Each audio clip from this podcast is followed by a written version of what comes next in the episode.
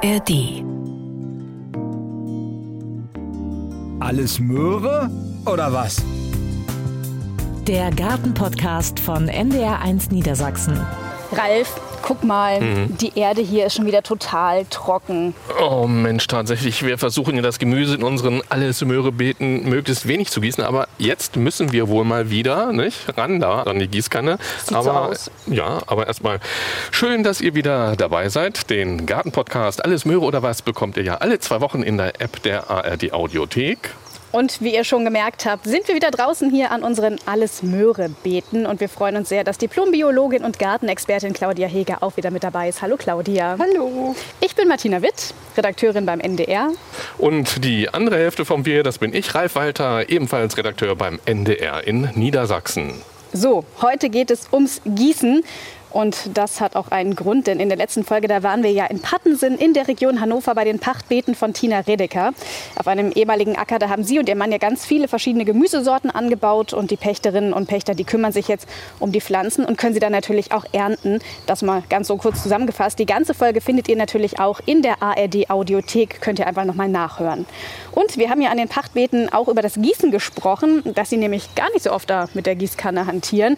Vielleicht so ein bis zweimal die Woche. Und Ralf ist da sehr, sehr hellhörig geworden. Ja, das muss ich wirklich sagen. Das sah nämlich alles super aus in den Beeten, obwohl so wenig gegossen worden ist. Nichts hing da weg oder labbrig herunter.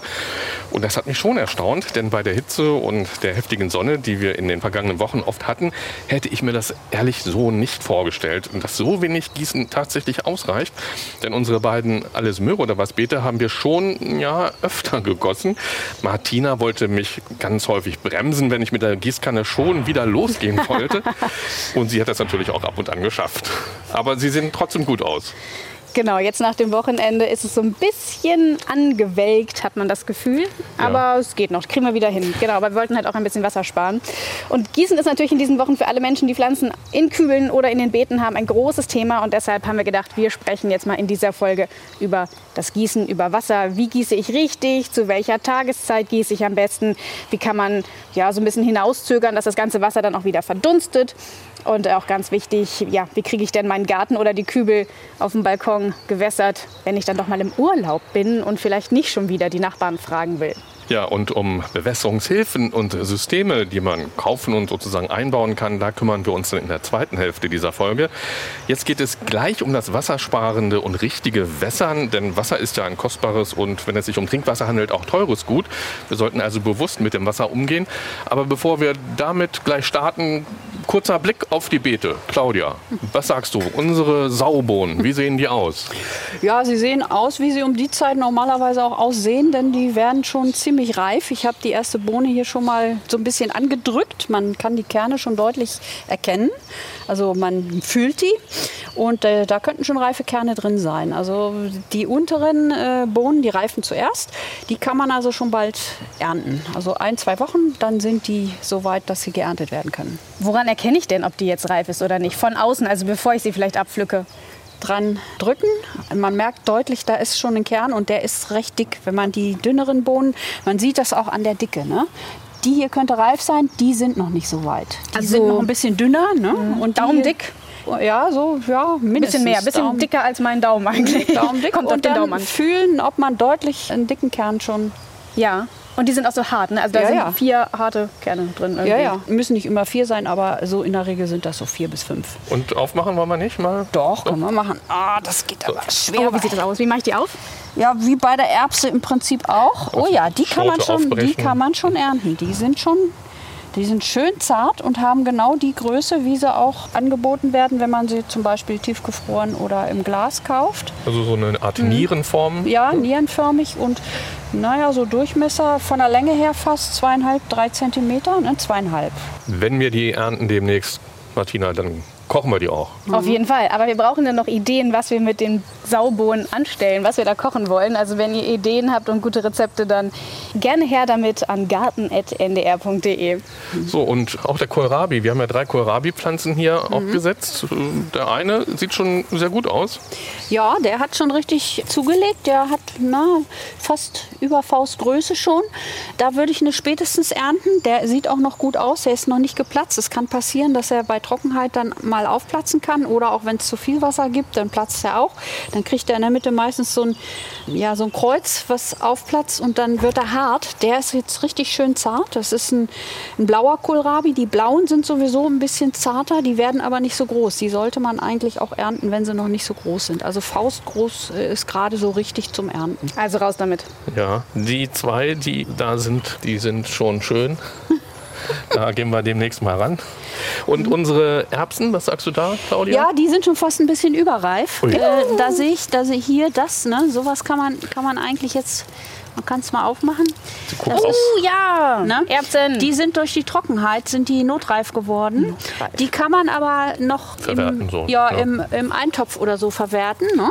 Weil ähm, reif sind die eigentlich, wenn sie noch grün sind und auch schon dicker werden.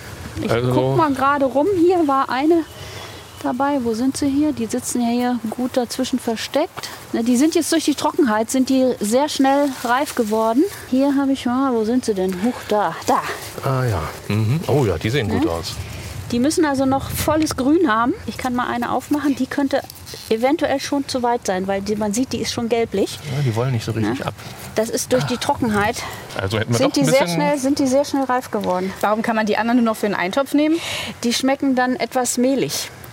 Und das ist dann besser im Eintopf zu verwerten als roh. Ihr könnt es mal probieren. Die könnte man eigentlich noch essen. Die sehen wirklich eigentlich nach perfekter Erbse aus. Ja, kugelrund, blassgrün. Schmecken sie noch süßlich? Ich habe hier noch so einen Stiel dran. Ja, den Egal. kann man mitessen. Das ist kein Problem. Ne? Also Die das sind ist, so, richtig gut. das ist so die Phase, die könnt ihr jetzt im Prinzip abernten. Also Also das, was äh, zu gelblich ist, das seht ihr ja, wenn ihr es rausholt. Ne? Wenn die Hülse zu gelblich ist, dann ist sie schon überreif. Dann kann man sie gut in Eintopf tun. Dann sollte man sie auch vorher kochen.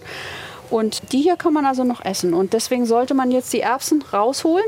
Aber bitte die Erbsen nicht rausreißen, sondern nur abschneiden. Und das Stroh, was von den Erbsen überbleibt, das können wir als Mulch auf den Beeten liegen ah, lassen. ja. Also wir schneiden jetzt die Erbsen ab und sammeln sie dann ab quasi. Genau, sammelt sie ab und wenn dann das Stroh übrig bleibt, das könnt ihr dann als Mulch auf den Beeten liegen lassen. Sehr gut.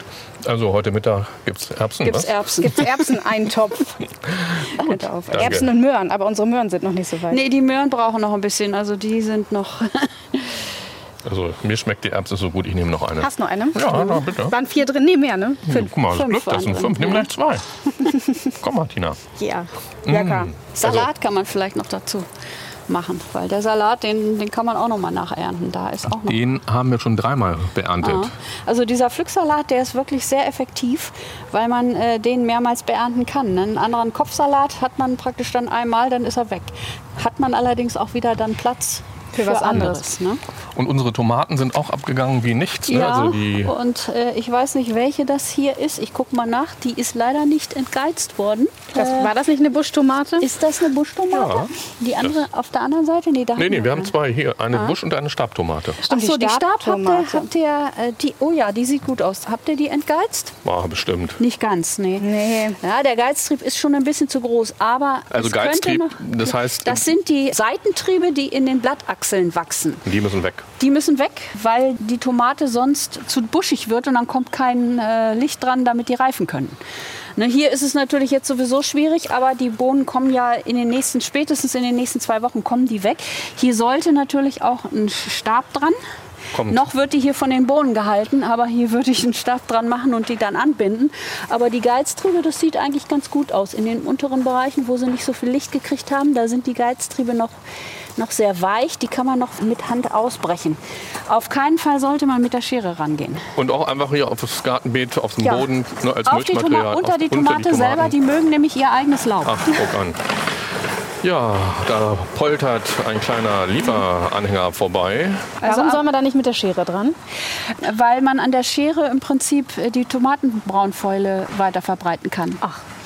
Wenn man das abbricht, da kommt man nicht direkt an die Schnittfläche dran und dadurch kann der Pilz nicht weitergetragen werden. Wenn man das mit der Schere macht, Das kann man manchmal nicht verhindern, wenn der Geiztrieb zu groß ist. Dann sollte man aber nach jeder Tomatenpflanze, die man behandelt hat, hinterher einmal die Schere desinfizieren. Am besten mit Alkohol. Ne? Na, Alkohol haben wir natürlich jetzt gerade mal nicht dabei. Ne?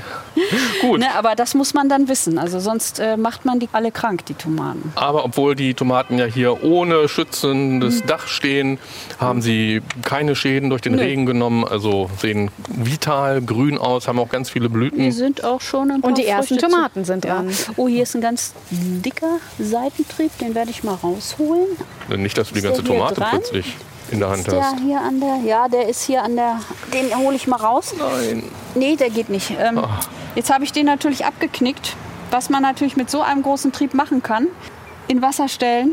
Nach einer Woche hat die Wurzeln gebildet und dann kann man die einpflanzen und man hat eine nächste Tomatenpflanze. Die kommt zwar ein bisschen später, aber um diese Zeit ist das noch wirklich gut. Da kann man noch eine zweite Pflanze draus machen. Dann machen wir das doch. Ja, Geiztriebe ab ins Wasserglas. Ich habe sie zwar einmal geknickt, aber wenn ihr das obere Teil hier ins Wasser stellt, das reicht. Ein bisschen abschneiden mit einem Messer oder so und in Wasser stellen. Die, hat ja, die kriegt ja schon Blüten. Ne? Das heißt, Ja, die ja. kriegt auch noch Tomaten. Die kriegt auch die noch wächst Tomaten, ja auch noch. natürlich. Können- Die wächst die noch. wächst auch noch. Gerade ist sie so 15 Zentimeter groß. Stelle ich erstmal auf die Fensterbank oder stelle ich raus? Man kann sie gleich einpflanzen, da muss man aber für gespannte Luft sorgen. Das heißt, man muss ein Tütchen drüber machen, damit die Feuchtigkeit drin bleibt. Es ist besser, die in Wasser zu stellen Ja, und wenn die dann äh, Wurzeln kriegen, kann man sie einpflanzen. ich, Gespannte Luft. Gespannte Luft ist gesättigte Ist. Luft. ja, da bauen wir mal so ein kleines Mini-Gewächshaus Ja. mit gespannter Luft. Ich lege das Triebchen jetzt erstmal in den Schatten. Ah, Lass es nicht zu stark auswachsen. Genau. Und hier müssen wir mal rangehen. Der muss raus, weil der sch- schwächt natürlich, der hindert, hindert jetzt die Früchte daran, das weiterzumachen. Okay, weil holen wir nachher ein Messer. Auch, ja. So ein ganz großer Trieb, ne? Der Ich kann da auch einmal mit der Schere dran, weil ich war mit meinen Scheren noch nicht an den Tomaten. Also keine Angst. Und was wir sehen, die schwarze Bohnenlaus ist fast Ja. verschwunden. Also die Marienkäfer und auch die Marienkäferlarven haben ganze Arbeit geleistet. Ja, genau. Deswegen braucht man da auch überhaupt keine Angst haben. Was man jetzt machen kann noch, um, um das Ganze so ein bisschen kleiner zu machen, wenn da Bohnenläuse dran wären, könnte man jetzt im Prinzip die Spitzen mit den Bohnenläusen abschneiden. Weil das wird oben sowieso nicht mehr reif. Und dann kann man die Läuse im Prinzip damit entsorgen. Aha. Mechanisch. Also das müssen wir jetzt nicht ins Wasser stellen nochmal, damit noch Nee, das wird nicht mehr. neue noch mehr wachsen. Bohnen. Okay, ja, dann gucken wir doch mal auf das eigentliche Thema. Nicht? Wasser sparen, richtig gießen. Wer die Möglichkeit hat, sollte natürlich mit Regenwasser seine Beete oder Kübel wässern.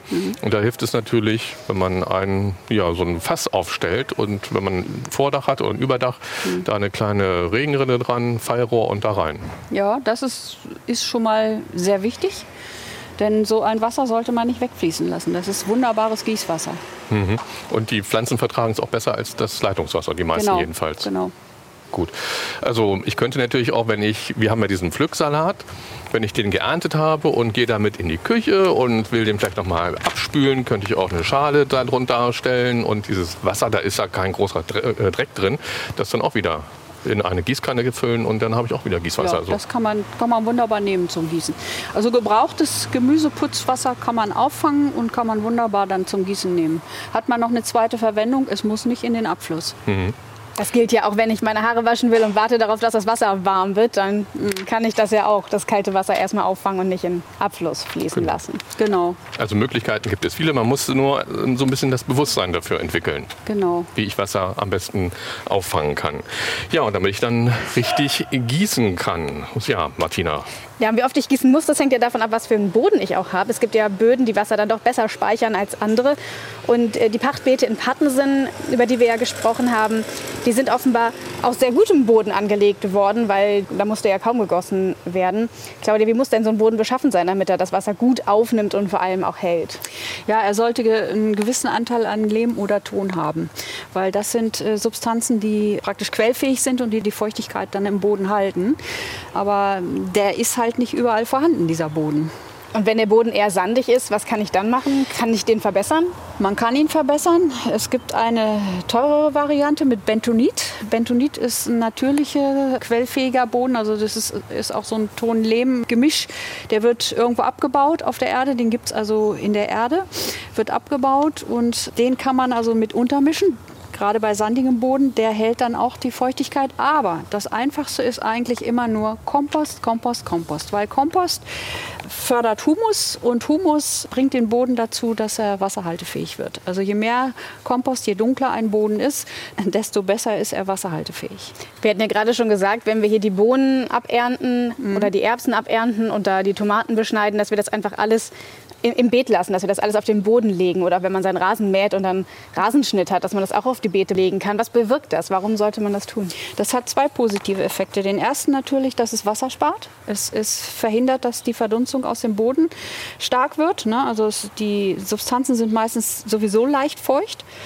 Und äh, dann verhindern sie auch, dass äh, praktisch das Wasser aus dem Boden wieder nach oben kommen kann. Es verhindert auch, dass sich der Boden stark erhitzt, weil es ist heller als der Boden selber und dadurch verhindert man den Hitzestau im Boden.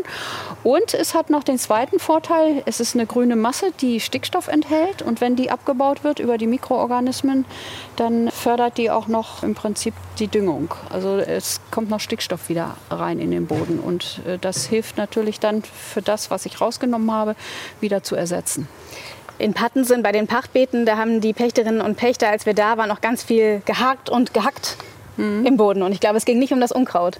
Nein, das ist auch ganz wichtig. Wenn man jetzt mal bewässert hat, flächig bewässert oder es hat einen Starkregen gegeben, wie jetzt vor zwei Tagen, da hat es so stark geregnet, dass wirklich alles platt war, dann ist es günstig, sofort danach den Boden aufzulockern, weil man dann die Kapillarkräfte, die von unten nach oben äh, gehen und dann verdunsten können, die werden unterbrochen. Und dadurch bleibt die Feuchtigkeit im Boden nach dem Hacken. Ne? Deswegen, man sieht dann zwar, dass der Boden oben abtrocknet, aber das hat nichts zu sagen, weil man hindert äh, praktisch die tieferen Schichten daran zu verdunsten. Oh, Im Moment ist es angenehm, ein Wind. Ihr hört ein das Wind vielleicht, ne? der streicht hier durch die Beete. Und durch das Hacken unterbinden wir praktisch den Fahrstuhl für das Wasser aus genau. dem Boden, der das Wasser wieder nach oben hm. befördern würde. Gut, wenn es uns in der Sonne zu heiß wird, Martina, was machen wir da? Wir gehen in den Schatten. Wir stellen uns in den Wind. Oder so, ja. Ähm, aber die Pflanzen können das ja nicht. Ne? Die sind ja da, wo wir sie eingepflanzt haben oder wo der, na gut, einen Kübel könnte ich schon ein bisschen hin und her schieben, aber auf Dauer ist das vielleicht auch ein bisschen anstrengend. Aber ähm, wir könnten Schatten zu den Beeten bringen. Ja, Claudia guckt ein bisschen skeptisch. Also ich habe mir das so vorgestellt, man könnte ja ein paar Latten links und rechts und vier Stück und darüber ein Tuch spannen. Wäre das nichts? Äh, ja, es kommt immer darauf an, was für Kulturen man hat. Gemüse möchte die volle Sonne haben. Mhm. Es soll ja reifen. Gerade Tomaten. Und da würde ich, äh, wenn allerhöchstens ein dünnes Vlies drüber machen, was ein bisschen abschattiert, aber nicht zu viel. Denn die Pflanzen, die brauchen die Sonne und die sind ja auch an die Sonne gewöhnt. Also die äh, Lichtstärken, die halten sich schon aus. Das Problem ist wirklich das Wasser. Mhm. Gut, ähm, wenn du bei den Tüchern schon so ein bisschen skeptisch bist, dann fange ich jetzt mit den Kletterpflanzen gar nicht erst an, die man vielleicht auch noch irgendwo hochranken lassen könnte. Und dann, ach, geben diese Kletterpflanzen Schatten. Das passiert natürlich in der Milpa in der Milpa, ne? die im anderen Beet steht. Ja, also ja. Dann da hat man im Prinzip durch die Stangenbohnen äh, ein bisschen Schatten und der Kürbis schattiert ja auch den Boden, um zu verhindern, dass zu viel Wasser rauskommt. Ne? Also dass das zu viel verdunstet. Also wer jetzt die zurückliegenden Folgen nicht gehört hat, eine Milpa besteht aus drei Pflanzen. Das ist zum einen der Komm Mais, der Mais, dann die Stangenbohne und normalerweise ein Kürbis. Wir nehmen aber oder haben hier Zucchini genommen, also die dann auch mit den Blättern den Boden bedecken. Der Mais wächst wunderbar empor. Die Stangenbohnen können sich am Mais entlang so hangeln und mhm. dann ist das deren Rankhilfe und das Ganze heißt auch oder wird auch die Heiligen Drei Schwestern genannt. Ja, die so, drei Schwestern. Das war nochmal ganz kurz zusammengefasst. Die Milpa. So, und ähm, wenn ich nun gieße, und es ist tagsüber richtig heiß. Wann sollte ich denn am besten gießen? Ja, am besten natürlich zum Taupunkt. Zum Taupunkt? Zum Taupunkt. Das ist, Martina, hör gut zu. Taupunkt sehe ich immer bei so Wettervorhersagen. Oder wenn ich, wenn ich gucke, wie irgendwo das Wetter ist, dann steht da irgendwas auch mit Taupunkt. Und ich habe mich tatsächlich immer gefragt, was ist das denn? Der Taupunkt ist im Prinzip der Punkt, das kommt aus der Physik, der Punkt, wo die Luft mit Wasserdampf gesättigt ist. Das heißt, die Luft kann kein Wasser mehr aufnehmen. Und das ist in der Regel morgens so zwischen vier und fünf wenn es die kühlste Zeit ist. Ja, Ralf, Martina. ich glaube, du bist äh, morgen dran. Nein. Du bist die Taupunktgießerin.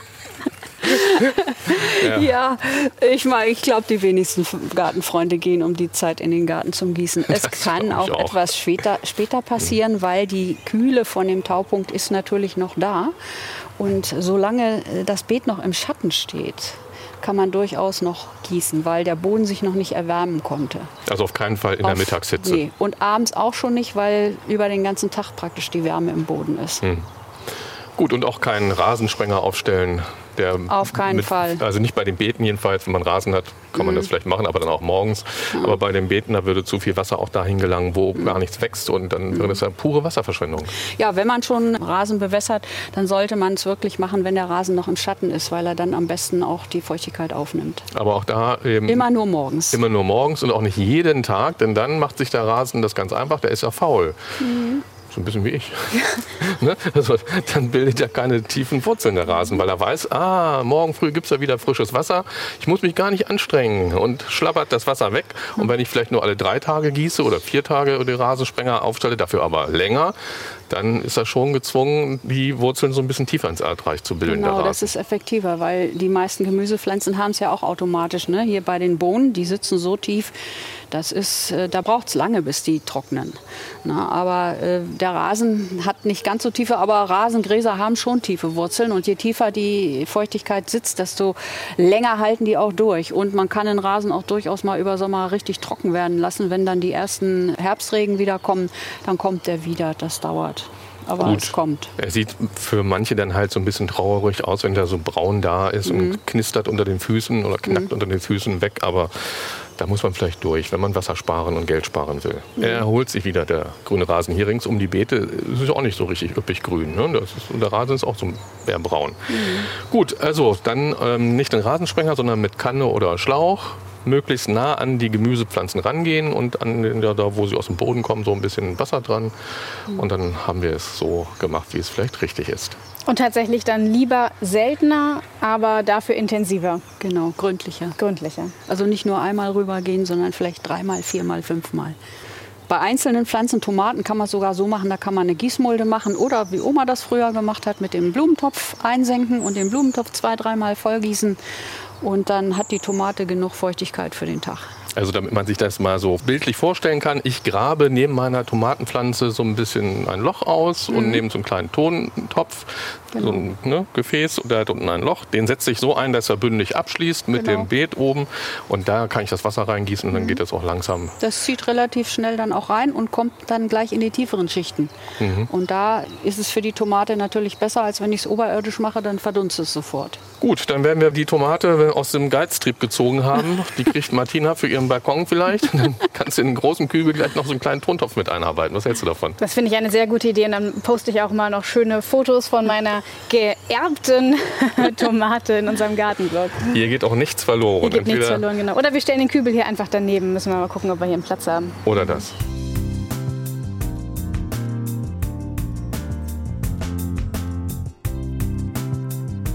Wir stehen hier noch mit unserer Gießkanne an den beiden Alles-Möhre-Beeten.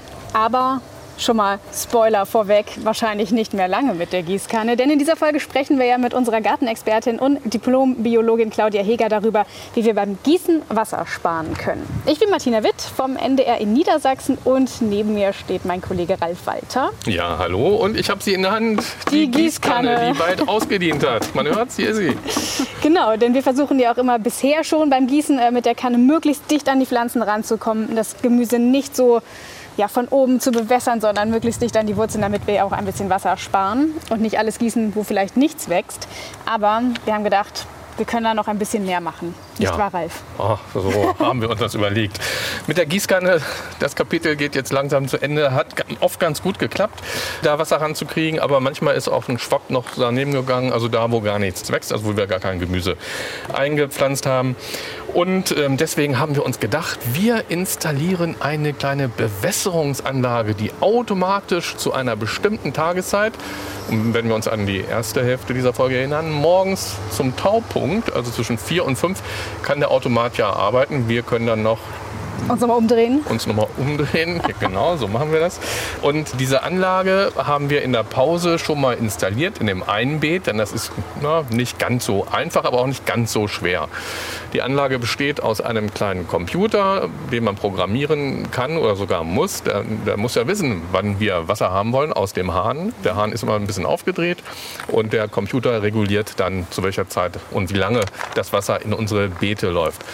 Von dem Computer geht ein ja, normaler Gartenschlauch über die Wiese und dieser Gartenschlauch wird dann an ein Basisstück, und der Wind pfeift wieder hier um die Ecke, an ein Basisstück, an Druckreduzierer ist das auch Ja. angeschlossen.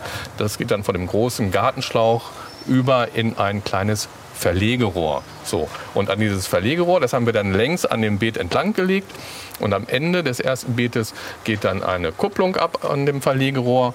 Da Ein T-Stück. Ein T-Stück. Ja, Claudia, du bist technisch bewandert. Die Fachfrau, also ein T-Stück. Äh, Das T-Stück hat im Prinzip zwei dickere Rohre, links und rechts ein dickes Rohr und in der Mitte geht senkrecht ein dünnes Rohr dann ab. Genau, und da kommt unser Tropfrohr dran. Ja, da kommt das Tropfrohr ran, das, das dünne. Kann man sich bestimmt jetzt wunderbar vorstellen, wie das gemeint ist. Muss man sich gar nicht vorstellen. Kann man sich einfach in unserem Gartenblog angucken, ndr.de-ndr1 Niedersachsen. Da stellen wir ein paar Fotos ein von unseren Teilchen und dann könnt ihr euch das angucken und wenn ihr Lust habt, auch einfach selber zusammen kaufen und ausprobieren. Ja, es gibt da verschiedene Systeme, die sich da anbieten. Also kann man ja, kaufen, was man will, wenn man es will.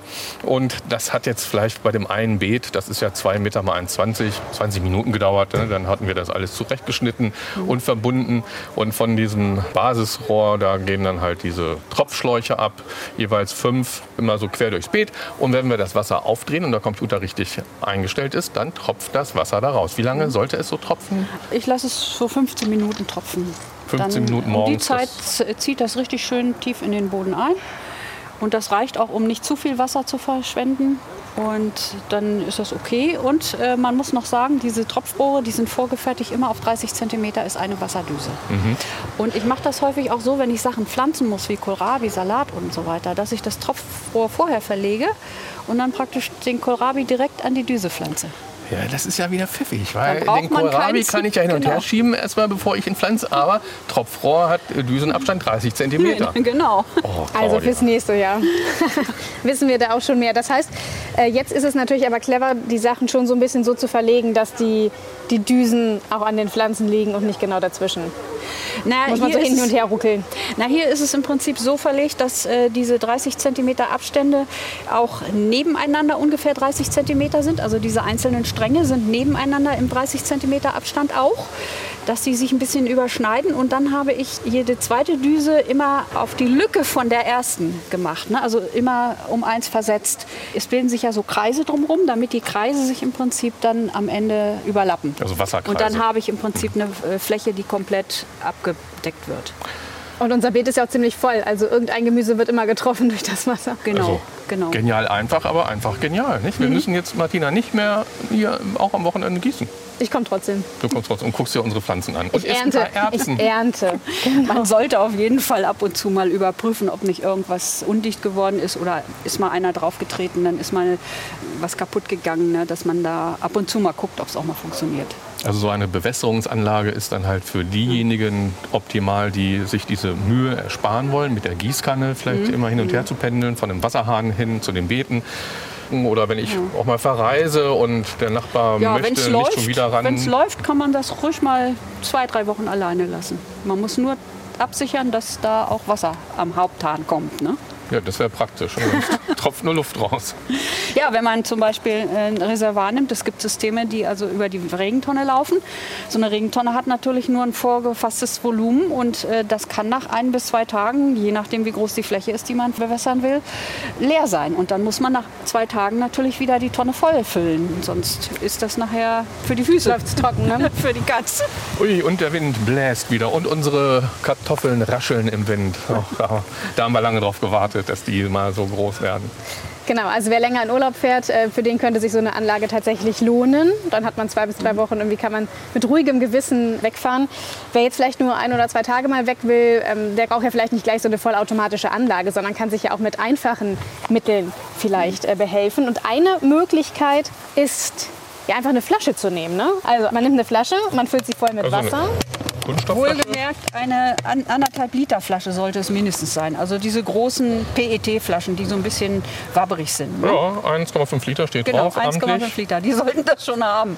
Und- die kleinen, die muss man zu, zu schnell aufwechseln. Ich kenne das tatsächlich nur, Wasser rein, Flasche umdrehen, in die Erde stecken. Ja, muss Aber das ist gar nicht so clever. Ja, dann läuft es ja relativ zügig daraus in die, Genau, ins Beet. das geht zu schnell. Und deswegen könnte oder sollte man ähm, den Kunststoffverschluss draufschrauben, vorher aber vielleicht ein oder zwei oder drei kleine Löcher. Je mehr Löcher man reinpiekst, desto schneller entweicht natürlich Mit das so Wasser. Dosenpieker, ne, Ja, den man so im genau. Haushalt hat. Früher für Dosenmilch und sowas. Ja, ja, genau. Stimmt. Hat, man, hat man noch Dosenmilch? Ich trinke keine Dosenmilch. Wer es ganz clever machen will, kann den ganz dünn anbohren. Einen ganz dünnen Bohrer anbohren. Und dann ist es schön gerade, dann kann es nicht zustopfen so schnell. Ne? Ja, aber hier kann ich auch gut durchgucken. Habe ich mit dem Dosenmilch-Piekser gemacht. Guckst du auch mal durch, Martina? Siehst du? Ich, ich erkenne Löcher, ja. Gut, dann kommt der Deckel, die Wasserflasche ist jetzt gefüllt, Deckel wieder drauf. So, draufgeschraubt. Und dann Verkehrt rum. Verkehrt Einfach- rum. verkehrt Einfach rum. hier, ich mache, hier haben wir unseren Lauch. Oh, das war. Ja. Muss man erstmal Platz schaffen. So, und da ist sie jetzt so ein bisschen versenkt. Ach, und hier sind auch noch Marienkäfer. Wie lange würde das Wasser jetzt halten? Anderthalb Liter mit so zwei kleinen Löchlein? Naja, nun letztendlich wird man alles nicht rausbekommen, weil es äh, entsteht ja dadurch ein Unterdruck. Wenn man die wirklich äh, langsam rauslaufen lassen will, muss man oben dann auch ein Löchlein reinpicken, damit man das langsam rauslaufen lassen kann. Deswegen muss man auf der anderen Seite halt auch für Also- Luft sorgen. Also am Flaschenboden. ne? Weil sonst, sonst hat man da einen Unterdruck und irgendwann hört es auf. Da muss ich mich aber beeilen. Dann habe ich ja unten oben am Deckel zwei Löcher, unten eins. Unten eins, und da dann musst schnell auch- rein mit dem Genau. Ding ins Beet Also ich würde es ich würd's, äh, ruhig auf der Seite, ganz, das braucht nur ein ganz kleines Löchlein zu sein. Wir können ja auch Das kann man ja beim Befüllen dann mit der Hand nee, zuhalten. Nee, nee. Man kann ja auch erst die Flasche reinstülpen und wenn sie drin ist, dann nochmal hinten oben dann so ein Loch in den Boden machen, oder? Ja, aber dann kann man es nur einmal benutzen. Beim zweiten Mal muss es dann doch zuhalten. Ja, beim zweiten Mal schon. Da denken wir später dann drüber nach. Okay. Okay, wie lange hält dann so eine Flasche? Also wie, wie lange kann ich mich da irgendwie retten? um Kann ich nicht sagen. Das kommt darauf an, wie, äh, wie trocken der Boden ist. Ne? Also wenn das Löchlein schön klein ist, das könnte ein Tag reichen. Ein Tag. Gut für, ein, Für ein Wochenende ist okay, ne? Ja. oder für den Kübel Ja. auf dem Balkon Ja. oder für mehrere Kübel. Wenn die Pflanze erstmal, das Wasser wird ja dann auch nicht flächig reingebracht, sondern an der Stelle und zieht dadurch tief ein. Und selbst wenn es nach einem halben Tag raus ist, es ist unten drin und da kann es auch ein paar Tage dann noch bleiben. Also von daher keine Angst, wenn das nach einem Tag leer ist, muss man nicht gleich wieder vollfüllen. Erstmal gucken, ob da drumherum noch ein bisschen Feuchtigkeit ist und wenn es wieder sehr trocken ist, kann man am nächsten Tag noch mal vollfüllen, weil die Menge anderthalb Liter, die geht ja in den Boden innen rein. Die, die geht ja nicht an die Oberfläche. Wir haben ja keine Verdunstungsverluste. Wir haben ja hier ausschließlich Gemüse, das heißt fast ausschließlich. Ein paar Tagetes stehen ja auch drin. Mhm. Und eine Sonnenblume. Und die Sonnenblume, ja. Die reckt sich auch schon so einen, naja, einen Meter in die Höhe. Mhm. Also für mich ist es ein Meter. Ja, ist eine niedrige. Und viele haben aber auch zum Beispiel Hortensien im Gartenbeet. Und Hortensien, die Mhm. brauchen ja ganz gut Wasser. Und da hat mir mal eine andere Gartenexpertin aus dem Park der Gärten in Bad Zwischenahn gesagt, Ralf, wenn du halt Hortensien im Garten hast, dann könntest du auch einen Maurerkübel, sieht zwar nicht so schön aus, aber wenn noch andere Stauden drumherum stehen, dann fällt der vielleicht nicht so auf. Stellst den Maurerkübel neben die Hortensie, machst auch da in den Boden ein Loch, füllst das Wasser bis zum Rand auf und dann läuft da langsam immer das Wasser auch an die Hortensie ran. Man könnte so einen Überleitungsschlauch nach unten äh, machen. Irgendwie muss das ja rein in den. Ne, wenn man den ebenerdig, du meinst jetzt unten, Unten, rein unten. Ja, das kann man Ne, machen. in den ja. Boden, ja. Man muss bloß absichern, dass von außen äh, der Boden das Loch nicht zudrückt. Ne? Genau. Also es muss wirklich, vielleicht, dass man von innen so ein Loch nimmt, wo man mit einem Zahnstocher oder irgendwas dann äh, durchpieken kann, Mhm. um das wieder frei zu machen, damit das nach außen weiterlaufen kann. Das ist eine gute Idee. Man muss es nur oben absichern dagegen, dass, dass äh, dass kein Igel reinfällt, denn der kommt aus diesem Maurerkübel nicht mehr raus, der ersäuft da drin. Oh, spürt er den Wind? Oh, das ist wie, wie an der Biskaya, oder? Was kann man denn noch machen? Also Wasserflaschen umgekehrt reinstellen, was, was ist noch denkbar für ein paar Tage? Ja, diese Tonkegel, genau. Das gibt so ein System, ähm, da sind auch Schläuche dran. Und diese Schläuche sind am Ende verbunden mit einem Tonkegel. Und äh, am anderen Ende sind die offen. Und dann nimmt man ein Gefäß, erstmal Wasser reinfüllt, dann äh, dieses offene Ende praktisch äh, drin befestigt. Ich mache das am besten mit so einem kleinen Sauger, dass es nicht rausfallen kann. Da gibt es bestimmt verschiedene Sachen, dass man das dran festklammern kann. Vielleicht auch mit einer Wäscheklammer oder so, dass es unten rein. Es sollte auch bis unten auf den Boden reichen dann. Und dann äh, lässt man diesen Tonkegel praktisch neben die Pflanze. Also man platziert den Tonkegel neben der Pflanze und äh, dann zieht das Wasser. Es sollte ein bisschen Höhenunterschied sein dazu, ne, damit der Wasserfluss auch äh, praktisch in den Tonkegel reinlaufen kann. Denn die Schläuche sind ja, wenn ich sie installiere, trocken. Da muss ja erstmal Wasser rein. Und wenn dann das Wasser durchläuft, dann läuft das langsam durch diesen Tonkegel durch. Es diffundiert wirklich sehr, sehr langsam. Und dadurch kann das natürlich auch gut in den Boden reingehen. Aber der Tonkegel sollte dann auch wirklich in den Boden reingedreht werden, soweit wie der Hersteller sagt. Ne? Und dann wird das praktisch unterirdisch auch langsam bewässert. Das erinnert mich jetzt so ein bisschen, ich weiß nicht, ob du das kennst, eine Gießschnur. Ja, ja. Ne? So ein Wollfaden oder Genau, Baumwolle hatte man oder früher auch, Schafswolle. bloß dass die trocknen natürlich oberirdisch aus irgendwann, ne? aber hat man früher auch gemacht. Eine Flasche genommen, einen Baumwollfaden rein und dann einfach äh, das andere Ende in einen das Kübel andere eher zum Beispiel. Ende ja, von der Flasche oder aus dem, äh, ne, rüber an die Pflanze und dann laufen lassen. Aber wenn es natürlich sehr windig ist und wenn es wirklich sehr heiß ist, dann kann der Baumwollfaden auch mal abtrocknen und dann reißt im Prinzip Verbindung. die Verbindung ab. Und da ist das mit dem Schlauch schon besser. Aber wenn ich vielleicht einen Balkon im Schatten habe. Da geht das, ne? ja. Und es, da muss windsicher sein, ne? weil so ein Baumwollfaden, man muss den dann gut festzurren, dass er nicht Hm. rausfällt oben aus dem Reservoir. Tja, und hast du aus deiner Gärtnerinnenpraxis noch weitere Tipps zum automatischen Bewässern oder Hilfsmittel zum Bewässern? Ja, wie gesagt, was Oma so bei den Tontöpfen gemacht hat, das gibt es auch eine spanische Variante. Da nimmt man zwei normale Tontöpfe, die, diese konischen, die man so zu kaufen kriegt, verklebt die in der Mitte und macht das untere Loch zu und vergräbt die dann auch komplett ebenerdig. Das Abzugsloch, was noch offen ist, bleibt oben. Und dann hat man im Prinzip einen Riesentonkegel, der auch langsam durchdiffundiert durch den Ton. Deswegen ist das untere Abzugsloch, das wird zugeklebt und nur das obere Loch ist offen. Und da kann man im Prinzip auch einen Schlauch reinlegen, einmal vollgießen, tagsüber, morgens einmal vollgießen, reicht bis abends. Ja. Also das kann man Oder übers machen. Wochenende. Oder übers Wochenende, ja. Ja, gut. Dann vielen Dank für diese praktischen Tipps. Und wir kommen jetzt wieder zu unserer Rubrik mit den Profi-Tipps aus den Herrenhäuser Gärten. Viele Hobbygärtner und Hobbygärtnerinnen hätten ja auch gerne eine Zitruspflanze auf ihrer Terrasse oder dem Balkon, trauen sich da aber nicht dran, weil sie meinen, dass diese Pflanzen zu schwierig zu kultivieren wären.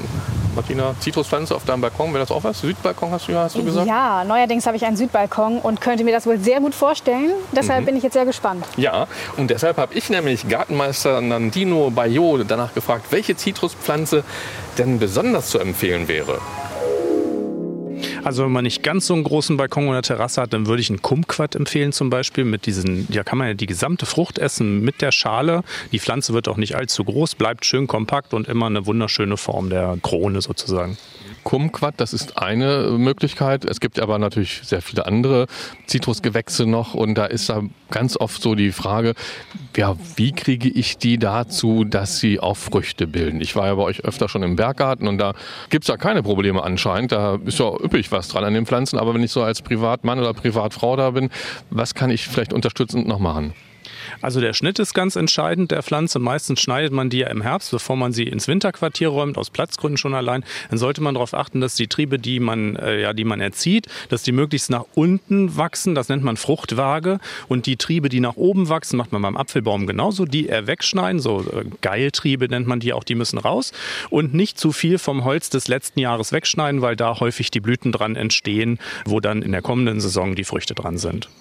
Kann ich auch mit einem Dünger noch ein bisschen nachhelfen, damit der Zitruspflanze so gut gefällt bei mir, dass sie sagt, ha, jetzt mal ordentlich viel Blüten und dann auch die Früchte. Ja, also der Zitrus ist schon eine stark zehrende Pflanze, die in der Wachstumszeit März bis, bis Oktober stark gedüngt werden muss. Und wir haben sehr gute Erfahrungen mit einem äh, Kalksalpeter, der ordentlich Stickstoff an die Pflanze bringt und zusätzlich eine Kalziumversorgung bringt. Und das ist für Fruchtbildung gut und wichtig. Und Stichwort Wässern, also brauchen Zitruspflanzen ordentlich, soll auch was im Untersetzer stehen oder eher ein bisschen mäßig trocken halten? Also Staunässe mögen sie nicht. Ich würde den Kübel nie im Untersetzer mit Dauerwasser drin, das funktioniert nicht. Also aber regelmäßig gießen, nicht komplett austrocknen lassen und ein Zitrus sollte nicht schlappen, weil das verzeiht da nicht so. Dann kann es passieren, dass er gelbe Blätter bekommt und halt Blattfall einsetzt. Und dann ist es um ihn geschehen, zwar nicht, aber mit der Fruchtbildung wird es schlecht oder sie fällt ganz aus. Ja, genau. Die Pflanze wird dann äh, gelb, chlorotisch und so weiter verliert. Ein Teil der Blätter sieht dann nicht mehr so schön aus. Verloren ist sie nicht. Die treiben dann aus den schlafenden Augen wieder aus. Und es lohnt sich auf alle Fälle, mal so eine Zitruspflanze auszuprobieren. Es ist einfach ja nicht nur optisch schön, die Blüte duftet auch. Ja, die Vielfalt ist auch enorm. Es gibt so viel Zitrusgewächse, also die, die normale Zitrone, die Limette, die Orange, dann außergewöhnliche Formen, die gehörnte Pomeranze zum Beispiel oder also ganz viele spannende Sachen. Also ein ganz tolles Hobby. Gehörnte Pomeranze. hört sich schon mal gut an. Das hört sich schon mal ziemlich gut an. Ja, das war unser Profitipp von unserem Gartenmeister, unsere neue Rubrik hier im Alles Möhre oder was Podcast. Und es gibt auch eine komplette Folge von Alles Möhre oder was, in der es nur um Zitruspflanzen geht. Die heißt Zitruspflanzen exotisch und wunderschön. Die findet ihr natürlich auch in der ARD Audiothek. Ja, und am Ende möchte ich wieder darauf hinweisen, dass ihr Bilder von unseren beiden Beeten hier auf dem Funkhausgelände natürlich im Gartenblog sehen könnt. Den Blog findet ihr auf der Seite ndr.de-ndr1 Niedersachsen. Und bei Fragen, ganz egal was es ist, rund um Pflanzen, schreibt uns gerne und schickt uns auch Fotos gerne von euren Gärten und zwar an die Adresse garten.ndr.de.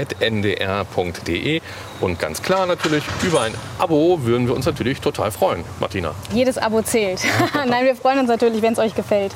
Von daher abonniert uns gerne, dann verpasst ihr nichts. Und an dieser Stelle haben wir natürlich auch noch einen Podcast-Tipp für euch, der auch gut zu unserem heutigen Thema Wassersparen passt. Grünphase, der Nachhaltigkeitspodcast. Die beiden Hosts Hanna Heinzinger und Raffaela Naomi Heinzel, die fragen sich da, wie wir eigentlich nachhaltig leben können. Und die finden es gemeinsam raus, denn sie stellen sich gegenseitig Aufgaben und versuchen die dann im Alltag umzusetzen. Und das ist ein Podcast für alle, die noch keine Umweltprofis sind. Passt ja, wir müssen ja auch hier keine Gartenprofis sein, beziehungsweise alle, die uns hören, müssen keine Gartenprofis sein. Und wir lernen jedes Mal eine Menge hier von Claudia. Und deswegen, Claudia, auch heute wieder ein herzliches Dankeschön, dass du hier bei uns gewesen bist. Ja, bitte. Wieder Ja. Spaß gemacht. Das freut uns. Du kommst also auch noch mal wieder. Natürlich. Gott sei Dank.